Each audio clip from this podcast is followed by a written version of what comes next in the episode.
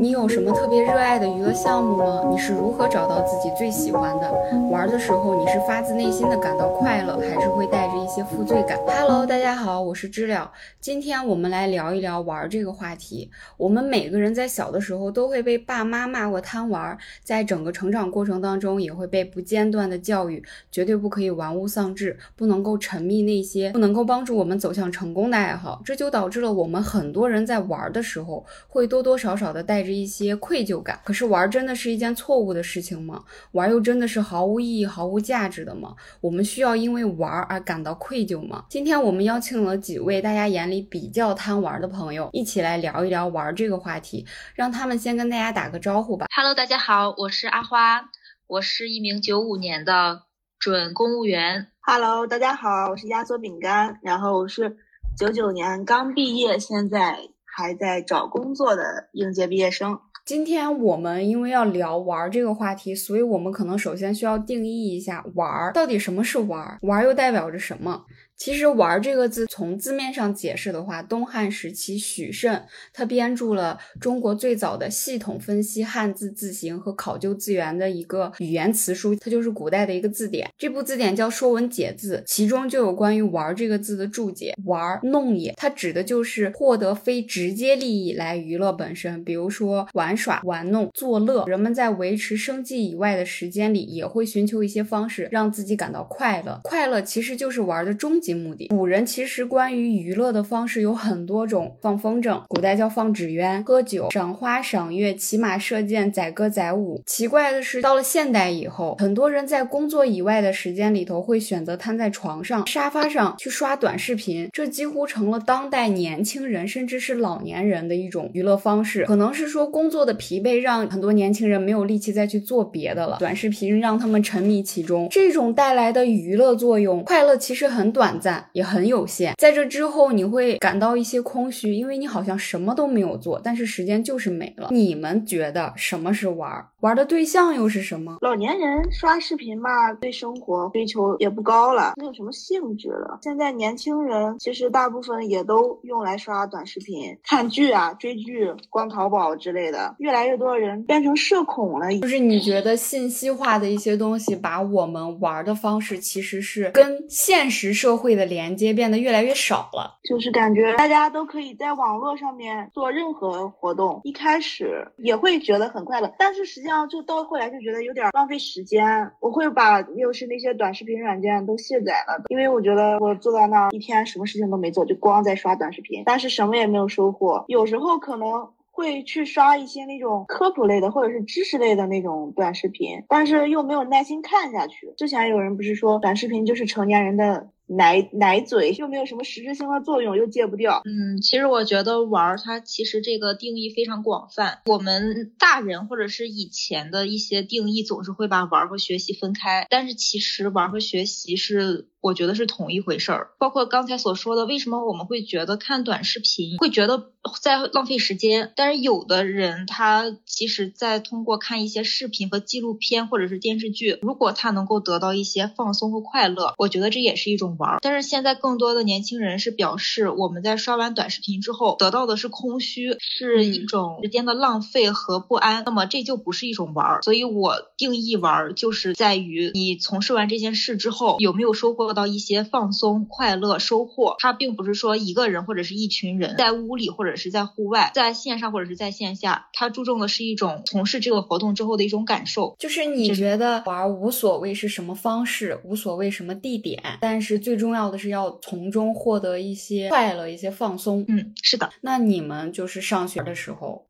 玩的最多的是什么？在你工作以后，你玩的这些东西有延续下去吗？我高中其实上的是寄宿学校吧，没有什么可以玩的。大学的时候一直在玩，我感觉就是有点报复性的玩，因为高中的时候管得太严了，每周每两周才能回一次家。到大学的时候就各种玩，基本上所有年轻人的社交方式我都有接触，剧本杀呀、桌游呀、看现场呀、去音乐节呀，这些都比较喜欢。但是我觉得最快乐的还是看现场吧，能认识好多志同道合的朋友，然后每次看完演出之后。我们一起回学校的路上也会聊很多，而且大家定期会见面，通过现场把大家都聚集在一起了，我感觉这拉近了人与人之间的距离。我是那种比较喜欢跟人打交道的人，而且我也比较擅长跟人打交道，所以我觉得，嗯，认识好多朋友之后，在生活上面，有时候在工作上或者是呃学习上，都能问问他们，给我给我一些比较好的建议，分享生活。这个给我带来好处就是我收获了很多朋友，也收获了很多快乐吧。嗯，其实我有玩的这个觉知，也是在上大学之后，因为之前在读中学、读高高中有比较重的学业压力，包括在家里受家人的一些管束也比较多。那么就是在上大学之后，开始琢磨怎么玩，然后才有时间自己去支配，自己做决定，我可以怎么支配我的时间。到到了大学之后呢，我一般就是觉得出去玩才算是玩，就比如说和同学出去旅游，一群人参加社团，通过社团的聚会去出去玩，还有大家一起组乐队，这是我上学的时候比较喜欢的活动，滑雪呀，十几个人、几十个人一块儿出去玩。但是到了工作之后，我的这种玩的心态又发生了变化，因为工作之后，大家其实出去玩的时间变少了，大家的就是圈子也发生了变化，所以两三个人一起，或者是自己一个人也可以，就是玩的很自在。那现在你们空余时间里头最大的爱好是什么？靠做什么事情来打发你们的空余时间？你在玩什么？工作了之后，一个是时间上有限了，还有一个就是受疫情的影响，以前所喜欢的那种旅游非常的受限，然后我就开始琢磨着其他的一些玩的。现在的话，比如说春天、秋天这种天气比较好的时候，就可以嗯自己或者和同学一起去滑下滑板，或者是去骑行。然后夏天的话，就很想待在水里，比如说去游泳啊，去冲浪。然后冬天的话，就还是特别爱滑雪，这也是我一直延续下来的一个爱好。然后平时的话，在家里自己一个人宅在家里就可以练一练琴，练练贝斯。还有的时候自己就会很焦躁，在情绪非常暴躁的时候，也会去通过网络的课程，然后去学一些油画棒这种简单的画画，然后来治愈自己，强行让自己安静下来。我是玩的还比较杂的那种，这是我目前来说从事的一些兴趣和爱好。你应该是那种对所有东西都感兴趣，然后你把你感兴趣的这些事情你都试了，也都在做。我试过很多事情，然后这些确实是我比较喜欢的，也比较上瘾的事情，就是我喜欢玩的还挺多的。我是毕业之后，然后。然后因为一直没有稳定的工作嘛，然后我还要一边为生计发愁，有时候压力比较大的话，就叫上朋友一起，我们会去上山呀，或者是说去野外的那种景点。然后像现在比较火露营嘛，天气比较好的话，就就去那种有山有水的地方烧烤呀，然后一起坐到那儿说说话。平时学习累的话，看电影，然后看书。但是我觉得现在，因为现在心态比较浮躁，看书有时候也看不进去，就。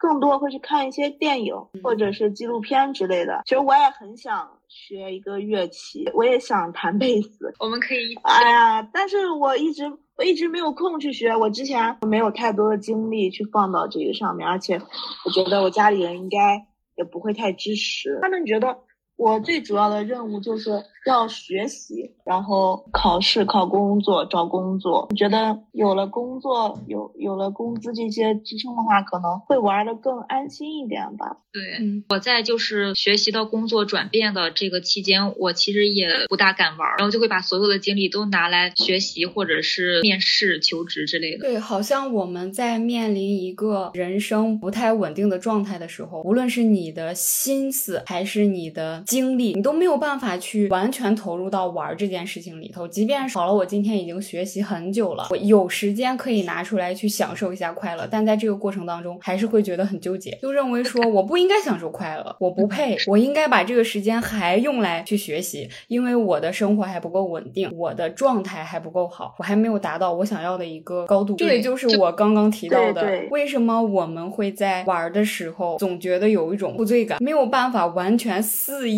放纵的去享受。快乐，快乐的同时，一定是伴随着一丝丝的愧疚，一丝丝的不安。我感觉这个就是刻在中国人的血液里面。与其说是不会玩，不如说是不敢玩。所接受到的教育从来就没有鼓励过去玩，都是像你开头所说的，就是玩物丧志。玩是洪水猛兽，只要你稍微沉醉其中，甚至都用不到沉醉这个词，你只是去参与其中了，那么你的人生就完了，如临大敌。家长也好，然后社会带给我们的这种认知也好，包括我我们自己也会觉得说：天呐，我怎么？能够在这件没有结果的事情上头花费了这么多？刚刚我在问你，然后我就在联想我自己，就在我的认知里头，玩儿其实就应该是等同于爱好或者是一种技能。就当你问我有什么爱好，或者是说我过往有什么爱好的时候，我基本上答不上来。我回想我的成长过程，我的爱好被特长这件事情捆绑起来了。我小时候去上过什么芭蕾舞课呀，去学电子琴，去学画画，还去上那种篮球班、游泳班。其实说白了，这些不能说是我的爱好，只是在我小时候我没有一个自主选择权的时候，我的爸妈认为我需要多掌握一门技能，想要培养我这方面的兴趣。因为你小时候也培养了一个兴趣爱爱好，然后学习一门技能，对你来说也有帮助。我是很想画画，但是因为我画的不好看，然后我也坐不住，就放弃。但其实挺后悔的，小时候也学也练琵琶，也学琴，都学，然后都没有坚持下来。我感觉这对我来说还比较遗憾吧。还有舞蹈也是，别人都说你的爱好呀。什么，或者是你平时喜欢干嘛，就说不出来。我感觉我的爱好都有点拿不出手 那种感觉。但是就是我刚刚说的这些爱好，我小时候掌握的这些技能，到了现在以后，我也没有坚持下来。我也没有天天在家里跳舞，我也没有在家里头弹琴。然后画画，因为它后来逐渐变成了我的工作，我的专业，所以我没有办法花一整块的时间，单纯的就沉醉其中。我就是要画一张画，然后去享受这种快乐。所以就是在我的眼里，玩的目的从来都不是要获得快乐，而是说我一定要去学会一些东西。快乐可能成为了一种附属物，它并不是我追求的结果。这样一种结果论，它也导致了我不学习、不上课，还有不工作的时候，我根本不知道自己该玩什么。觉得跟朋友去逛街、去吃饭、去看电影，或者说待在家里头看剧、刷综艺，再或者说我跟我的老师啊、同学啊、朋友啊，我们在那里聊天。或者说我去了健身房，我去那儿健身、去游泳，这些对我而言，他们只能说是一种消磨时间的方式。我很容易会觉得无聊，觉得没意思，而且没有办法说长久的坚持下去，也没有办法从里头真正的获得快乐，而且这种感觉会在结婚以后更加的明显，会你会变成两个人捆绑在一起。然后周末我们不加班的时候，一二三会选择去打游戏，就在他看来，这是他紧张工作后的一种放松，打游戏可以带给他巨大的精神愉悦。然后在这种时候，就当你看见你的另一半坐在那里。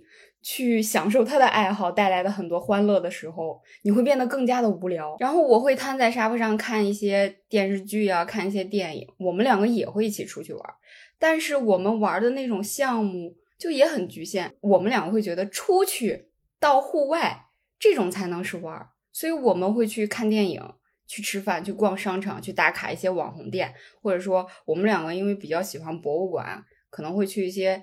博物馆看一些展览，但这些它还是消磨时间的方式，它不是我热衷的玩乐方式，它也没有办法带给我持久的快乐和满足。甚至我在这个过程当中，我还会不断的去想，我是不是应该去学点什么，然后通过去学习提高自己。所以我就发现，我其实是一个不会玩的人。然后这种不会玩，它就体现在我既不了解自己，我不知道自己爱玩什么，没有办法心安理得的去享受玩带来的快乐，我会愧疚。我会反思自己，觉得自己在浪费时间。后来。嗯，我跟一二三在聊天的过程当中，他会建议我，你应该去尝试培养一些兴趣，就像他喜欢打游戏那样，不要去过多的考虑实际意义。假如说这件事情能够让我感到开心，就尽管去做，无论这件事有多小，无论别人说了什么，无论结果是什么样。然后他就带着我去做了很多尝试，比如说买 Switch，然后让我去学习打一些游戏，带着我拼乐高，带着我收集手办，带着我画水彩，然后鼓励我去运动。但是这些东西我尝。试试了以后，我发现我也没有特别喜欢，它没有让我迸发出很多的热情。后来我自己就觉得，说我可能最大爱好还是讲话，我喜欢跟陌生人聊天，跟朋友去说话，就无论我们聊了什么样的内容，哪怕是都是在说废话。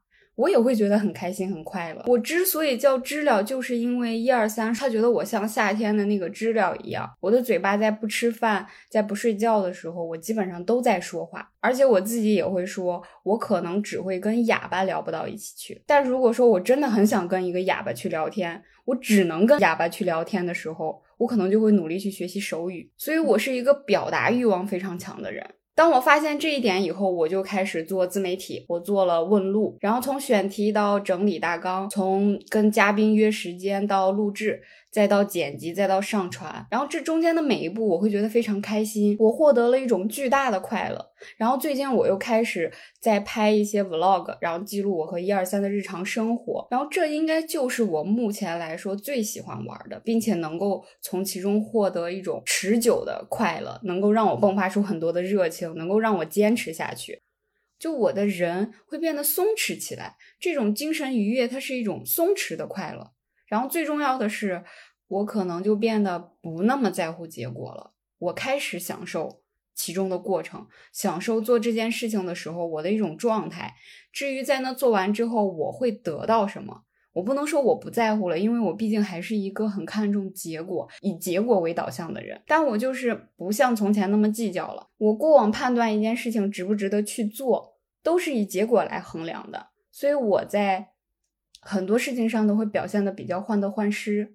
当我很努力的去做了一件事事情，我很认真的对待它，我的内心就会对它很期待。就这件事情的结果一定要达到我的预期，否则我就会受到打击。这其实就是我们常说的那种精神内耗，然后这种内耗会让我的情绪出现很大的波动，所以我时而斗志昂扬，充满希望，然后时而又垂头丧气，自我怀疑。我觉得就是从你一开始的这个讲述，我就可以看到我们就是关于这个玩的。底层逻辑是恰恰相反的，就是你可能会先去思考它可以带来一些什么现实意义，在有了这种收获之后才会觉得快乐。而我呢，就是先去从中获得快乐。嗯，我玩贝斯吧，我是因为一开始喜欢乐队，所以我会去看乐队、看演出。在看演出的过程中，然后我就听到那个鼓点和贝斯声，就是砸到了我的心里。再去学这门乐器，我就收获了一些技能，然后还有音乐知识，包括认识了一些很纯粹的人，然后才有了这些收获。但是在一开始去从事这项活动的时候，我没有任何想法，就是我觉得这个这个事情可以让我快乐，让我放松，让我觉得非常的释放。所以就是我觉得这个爱好还和性格有关系。就比如说你就是表达欲望很强的人，所以你会选择一些社交类的活动成为你的爱好。但是从我刚才表述的一些爱好来看，你也能感受到，就是那种话不多说，咔咔就是干的那种的兴趣爱好，比如说骑摩托、滑雪。游泳就是啥都别说了，就是开始练活，然后从这样的一些活动中收获到了一些快乐，还有释放自己的情绪和能量，就是这个和性格还有还有我们就是看待玩的这个方式有关系。我是觉得我玩我就是为了快乐，只要我不干违法乱纪的事情，我快乐到就行了，我不打扰别人，我。我也不在乎说我从中收获了什么，我也没有觉得是浪费时间。只要我能，我能放松，我能让我自己身心觉得放松，我觉得这本身就是玩的意义吧。但是你在玩的过程中一定会收获到一些学习东西的，因为我觉得玩也是很需要学习能力的，就是你去感知这个事情，感知它和自然的结合，感知这个和音乐的结合，玩到最后都可以收获到很多东西。就像我刚刚提到一二三特别爱玩游戏。就这件事情，在我们刚刚开始相处的时候，我很难接受，因为打游戏在我看来它就是浪费时间。如果说我小时候培养起来的那些兴趣啊、那些爱好呀，我玩的那些东西，能够让我掌握一门技能，至少能够在过年的时候给别人表演吧。但是，一二三的这种打游戏，它算什么呀？他总不能在过年的时候，他爸爸妈妈说来给那个叔叔大爷们表演一个微操吧，就很奇怪呀。所以我那个时候我就不能理解一二三这种玩的方式，而且我还会坚定的认为他就是因为沉迷游戏，所以他的眼睛才会近视，所以他才没有考一个很好的大学。后来我就是开始比较放松的去享受其中的快乐的时候，慢慢的理解一二三的爱好，然后我还会很羡慕他。我羡慕他在很早以前就找到了能够给自己带来这种持久快乐的玩乐方式。刚刚我们聊这些东西也好，还有最近我自己的一些反思，我开始发现，嗯，我很多时候不能够很好的享受玩，或者是说在情绪上面有一些 emo 的时候，可能就是因为我太在乎了，太计较这个结果，我把所有的注意力都放在了结果之上，然后这件事情就被我无限放大。当我没有得到我所期待的东西，我就会开始痛苦，会反复复盘整个过程，就开始想说啊，我到底哪做错了，我哪没有做好？因为在我看来，每一件事情的推进应该像电脑游戏一样，当你输入正确的命令，你一定会得到你想要的结果。可是随着年龄的增长，我就发现了绝大多数事情，它可能就只是一个过程。你做很多也不见得就能实现你的预期，但它的过程就是意义，就是价值。所以玩儿它其实就是这样一件事情，只要这个过程能够带来快乐。它就足够了。我们大家都是那种不习惯于纯粹的玩乐，就是这种以游戏和快乐为目的的运动也好，享受也好，我们的心会被现实压力挤压着，很容易把玩乐看成是一种浪费，把运动当成是健身。你所做的事情，你玩的这个项目，它必须要有结果，要有目的，不然你的这个过程它就是浪费的。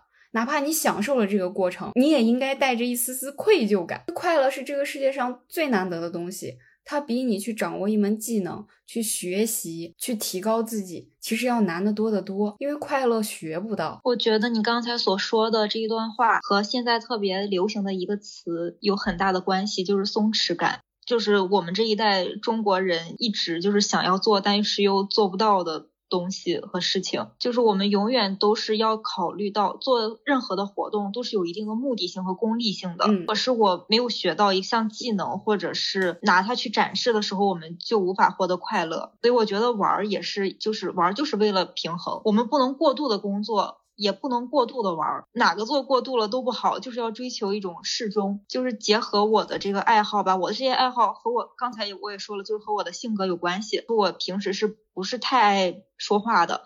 而且我的学习的专业还有我的工作都是要求我就是比较慎重这种风格，所以我也会日常比较压抑自己。那么平时的话，我选择一些比较外放的活动和爱好，只有这样的话，我才能。找到我自己的平衡。如果没有这些爱好的话，我可能就已经抑郁了。你最早告诉我说你很喜欢骑摩托车的时候，你想成为一个摩托车手，我就觉得这个反差也太大了。就你的爱好和你的言谈举止和你的长相，真的就是反差太大了。从小到大吧，也是被家里人期待长成一个乖乖女，但是什么能给你获得一项快乐或者是放松，只有自己才知道。就是在我可以自己支配一些金钱还有时间的时候，我就会从事这些活动。很多人，包括我的家人都会觉得非常的诧异，就会觉得和我这个人有反差。但是我是真的上瘾，就是对于这些活动 上瘾。对，真的就好羡慕呀！压缩饼干在你工作之后，你也可以找到这样的自洽的状态的。但是我现在的话还不太配，因为我没有一个稳定的工作、稳定的收入来支撑我爱好。我也。我也很想骑摩托车，然后，但是我连我连摩托车驾照，我现在都没有空去考。我想去考摩托车驾照的时候，别人就问我：“你有摩托车吗？”然后我就说：“对呀，我没有摩托车，为什么要考摩托车驾照？”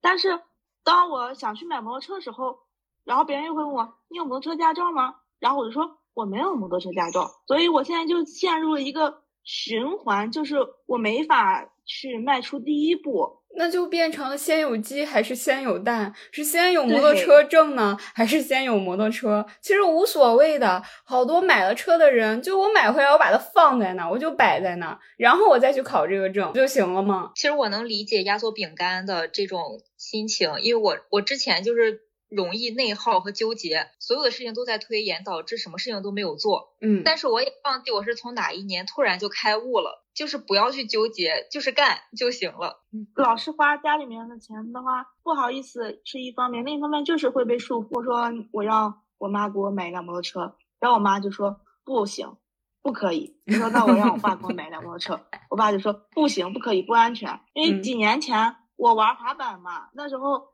呃就觉得这是一项锻炼，一项运动，我家里人还挺支持的，我爸还给我买了一个滑板，结果。滑了之后有半年吧，什么漂亮的招式都没有练好，就把门牙给摔断了。然后我家里人就 禁止禁止我再玩滑板，我的滑板都卖了，卖给学校小卖铺。有个阿姨说想买回来给她儿子当玩具，我就直接卖给她了。我也不想再去再去接触这个让我伤心的运动了。然后安门牙啊什么的还花了很多钱，我我我是不配。然后所以当我跟我家里人说我想去骑摩托车的时候。我家我爸还是不不不愿意，我爸就说你都忘了你的门牙是怎么没的，你还想去骑摩托车？你，不行，不可以。有时候也会很听家人的话，时常就觉得有教训了，有有前面经验教训了，我就不不敢再去做一些在他们看来很危险的事情。每天觉觉得自己活得也可无聊，然后只能进行一些小心翼翼的一些活动，就比如说看看电影呀。然后打打游戏什么的。我在找工作的那段时间也活得非常的小心翼翼，就是觉得自己不太配。这种东西它就跟我们从小受到的教育跟我们的传统观念有关。因为父辈他们会觉得你一定要吃苦耐劳，你的人生就是用来吃苦的，而不是用来享乐的。这个享乐就是一件很可怕的事情。然后我们经历的这些应试教育，也会让我们养成一种条件反射，在做任何事情的时候，会习惯于去找一个主流认同的正确答案，而不是去找属于我自己的答案。大家做什么我就做什么，因为我们内心里头就很害怕，我会不会跟大家不一样？不一样，它就会意味着不可预见，它意味着不安全，会被别人去指摘，然后大家就会习惯的顺从于某一个既定的道路去走。当我们一旦遇见了需要自己选择、需要审视自我的时候，就会开始空虚。就会开始张皇失措，这也就是我们在进入大学以后，一下子天性就好像得到了释放。那个时候，其实我们可以自我支配的钱，它并不是太多，因为你没有工作，你没有收入来源，你还是要靠家里头给你生活费。但是你的时间变多了，然后在这种时候，我们一下子就开始不断的去尝试，但是在尝试的过程当中，也会开始迷茫。我们从前受到过的教育，还有长辈的耳提面命。他们教了我们很多事情，但从来没有教过我们怎么去面对自我。这也不是家长的问题，因为他们也没有被这样教导过。我们的传统教育就是这样，我们要把更多的精力去关注在别人的看法、别人的眼光上面。我们不会面对自我，不会跟自己对话。我们习惯用别人的评判来衡量自我的价值，来评判我们做出的选择是否正确。这就导致了我们根本不了解自己，不清楚自己的喜好，也没有属于自己的价值体系。然后落到玩这件事情以后，就变成了我也不知道我自己爱玩什么，我也不知道我自己能玩什么，我也不知道我什么时候可以理直气壮的去玩。找到自己的所爱就变得非常的难，去享受它那就更难了。对，说到就是现在的人为什么感觉到不会玩，我觉得还有一个原因。就是他们就是太限制自己了，比如说克制了。对，比如说我妈妈，她会觉得，哎呀，我都那么大年纪了，我怎么能去跳舞呢？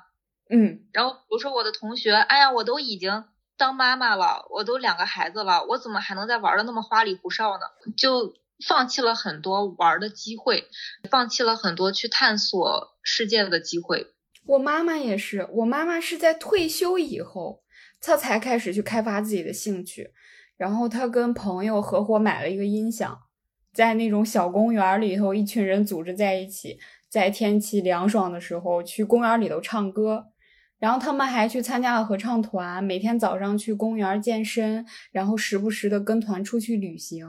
在这之前，就在他退休之前，他要么就是忙于家务，忙于照顾我，要么就是在应付自己的工作。而且不光是我妈妈，我的姥爷也是这样。他一辈子都在照顾家庭。他退休之前在专心工作，退休之后就是照顾自己的孙子，然后收拾家里头。我妈会说，我姥爷没有爱好。如果非要去找一个他的爱好的话，他可能就是干活吧。所以家里头的这些长辈对我们这些孩子的教育也是：你小时候应该专心致志的学习，你的所有时间都应该放在学习上，放在升学上，放在找一份好工作上。然后，当你进入到工作岗位以后，你就要不断的提高自己的工作能力，不断的去跟周围的同事啊、领导去搞好关系。然后你在你的工作上表现的很出色，你要爬到一个很高的位置，你应该赚很多的钱去照顾你的家庭。然后，当你有一天你结了婚，你生了孩子，那么你就要把你的精力再分担出来一部分，去照顾老公。照顾妻子，照顾孩子，然后去赡养父母。所以说，你所有的时间其实都在去维系着别人对你的评判。就你希望成为一个别人认为的好孩子、好员工和一个好家长，然后就把从来没有去把一些精力放在，嗯，你要做一个好的自己。所以我们就会觉得，但凡是跟别人的评判没有关系的。它好像就变成浪费时间了。我们不习惯去为自己做什么，自己要关注自己内心真正的需要和真正的喜悦。觉得取悦自己，嗯，才是最大的快乐。对，取悦自己很重要。我们可能就是生活的太克制了，太严谨了，会把很多精力放在别人身上，不会去让自己感到快乐。我觉得也不应该过度的去关注别人，不要说去玩的时候有太多的负担，有太多的压力。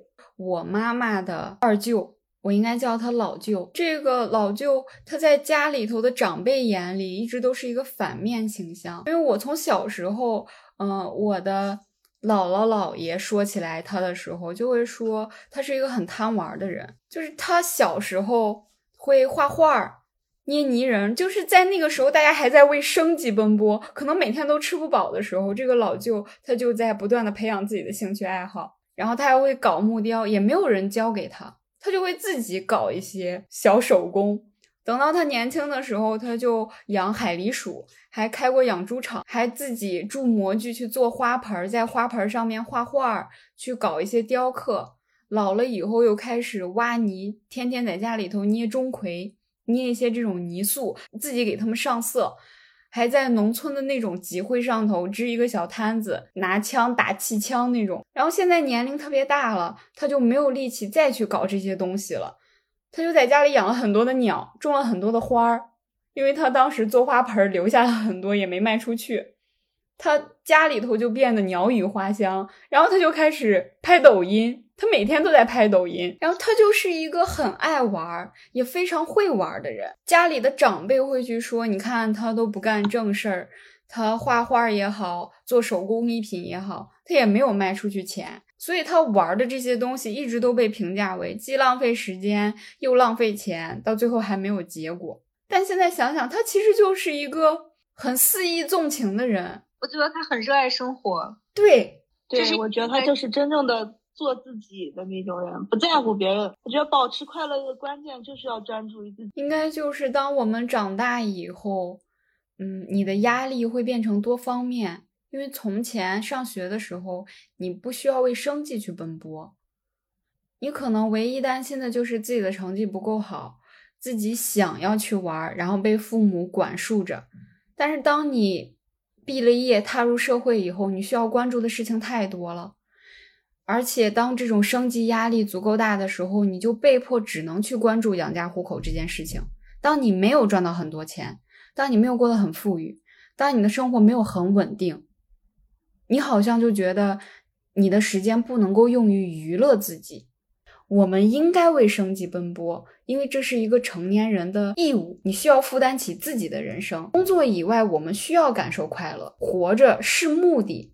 但是达到这个目的的过程，它叫生活。然后我最近还听到了一个新词，leisure quotient，缩写叫 LG，玩商。顾名思义，就是描述一个人在休闲娱乐方面的能力指数。大白话就是你这个人。到底有多会玩？我们过往会说，智商可以帮助人们把事情去做好，情商会帮助你把人做好。那可能这个玩商最大的作用就是让你自己感到快乐，让别人愉悦。它能够帮助你跟现实世界、跟周围人建立一个联系。你看，我刚刚提到了，我其实是一个不会玩的人。我在探索我玩的这些东西的时候，经历了一个很漫长的过程。像我一样的人应该会有很多。那我们到底？怎么去提高自己的玩商？怎么让自己变成一个会玩的人？怎么去找到自己喜欢玩的东西？就是我觉得，呃，提高自己的玩商，一方面就是先要确定自己喜欢干什么，要每个领域都要去尝试，然后找到自己真正喜欢、真正能投入进去的东西。其次呢，就是要在能过好自己的生活、做好自己。本职工作的前提下，再去进行这个爱好。嗯，在我看来，我觉得主要最重要的是两点。第一点就是一定要树立起一个意识，一定要树立从内心关注自己的意识，关注自己的情绪，关注自己内心的喜好，做到观自在吧。要集中的注意力去回想那些令你兴奋的时刻，令你兴高采烈的时间点，去回想那些令你感到自洽的状态，然后留住他们，继续再延续他们。同时，我们也要关注到我们所说的玩儿，它并不是我们要从。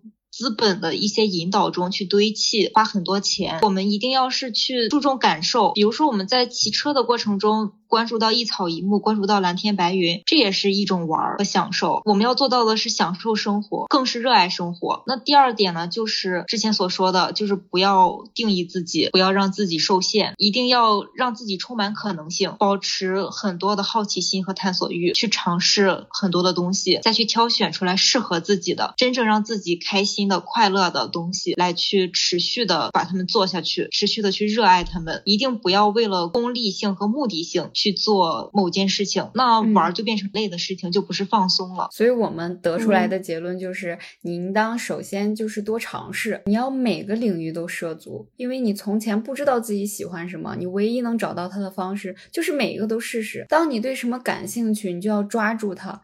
抓住这种稍纵即逝的兴趣，勇敢的去做，不要有那么多的顾虑。可能是过往生活压力太大了，被家庭和社会教育的太正经、太有分寸感了，对自己变得很苛刻。各种道理都在劝你，你一定要一心向学，你一定要成为一个不沉迷玩乐的人。但是很奇怪啊，怎么没有道理去劝你别让生活一塌糊涂？也没有人去告诉你说，会玩、拥有自己的爱好，会让你的生活增加很多乐趣。所以，我们就需要不断的去尝试，尝试多了以后，就会发现自己的兴趣点，甚至还有可能会发现自己的天赋所在。然后，另一个就是像刚刚我提到的那个老舅一样，我们会觉得他是一个很酷的人，他对所有的一切都感兴趣，而且很重要的是，他有勇气去做，他也不去管别人怎么评价他，然后也不去管结果怎么样，他在不断的尝试。我小时候。其实还说过，我说如果这个老舅生活在一个环境比较好的家庭，有人正确的引导他，他被好好的培养了，那他有可能会成为一个民间公益大师。但我现在不这么看了，成为一个什么样的人，取得什么样的成绩。可能从来都不是老舅追求的东西，但他应该追求过赚钱。他在做这些他感兴趣的事情的时候，没有想过那么多，也没有想过那么远，他就只是觉得我想去做，然后就立马去做了。他是一个很有行动力的人，很有勇气的人。我不知道他有没有遇到自己的天赋，但是我很喜欢他的生活状态，因为他任何时候都是笑嘻嘻的，他对他的现状感到满足。对他的生活感到快乐，对他的未来始终充满着希望。就这样一种状态，我觉得应该是我们很多人都想要去追求的。我们不知道自己喜欢什么，就都试试时下什么火，我们也去感受一下。说不定在尝试的时候就找到了兴趣点，甚至是收获了很多意外的快乐。但刚刚阿花提到的有一点，我们不要被消费主义去捆绑，不是说你投入很多钱，你就能收收获到很大的快乐。各种短视频的平台也好。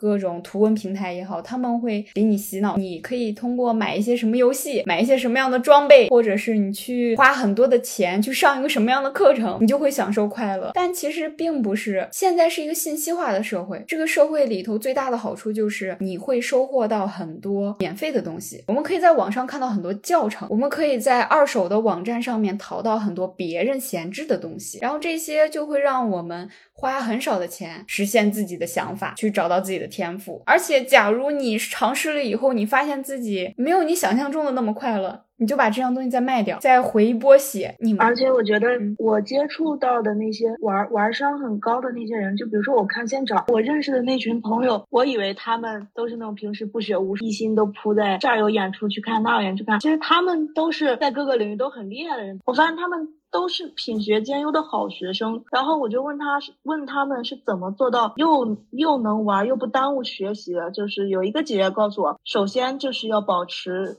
对生活的热爱，你要先热爱你的生活，不要觉得说我的生活过就是一团糟，然后我什么都不管了，我就玩，我就放松，我就今天今天傻乐，不要有保持这种心态，热爱自己的生活，热爱自己的工作，热爱自己的事业，对生活充满希望，你才能豁然开朗，就发现更多其他快乐的事情，会建立一种跟世界的联系，提高完商最重要的一点，也要去热爱自己的生活，保持一颗。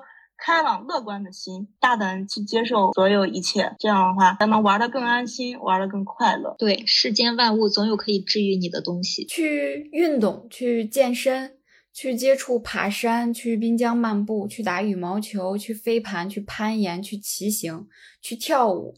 但是不要把这些锻炼当做辛苦，也不要给自己去预设什么目标，我需要跑得多快，我需要爬得多高，就单纯的享受其中的过程，去开发自己的兴趣点，去发现。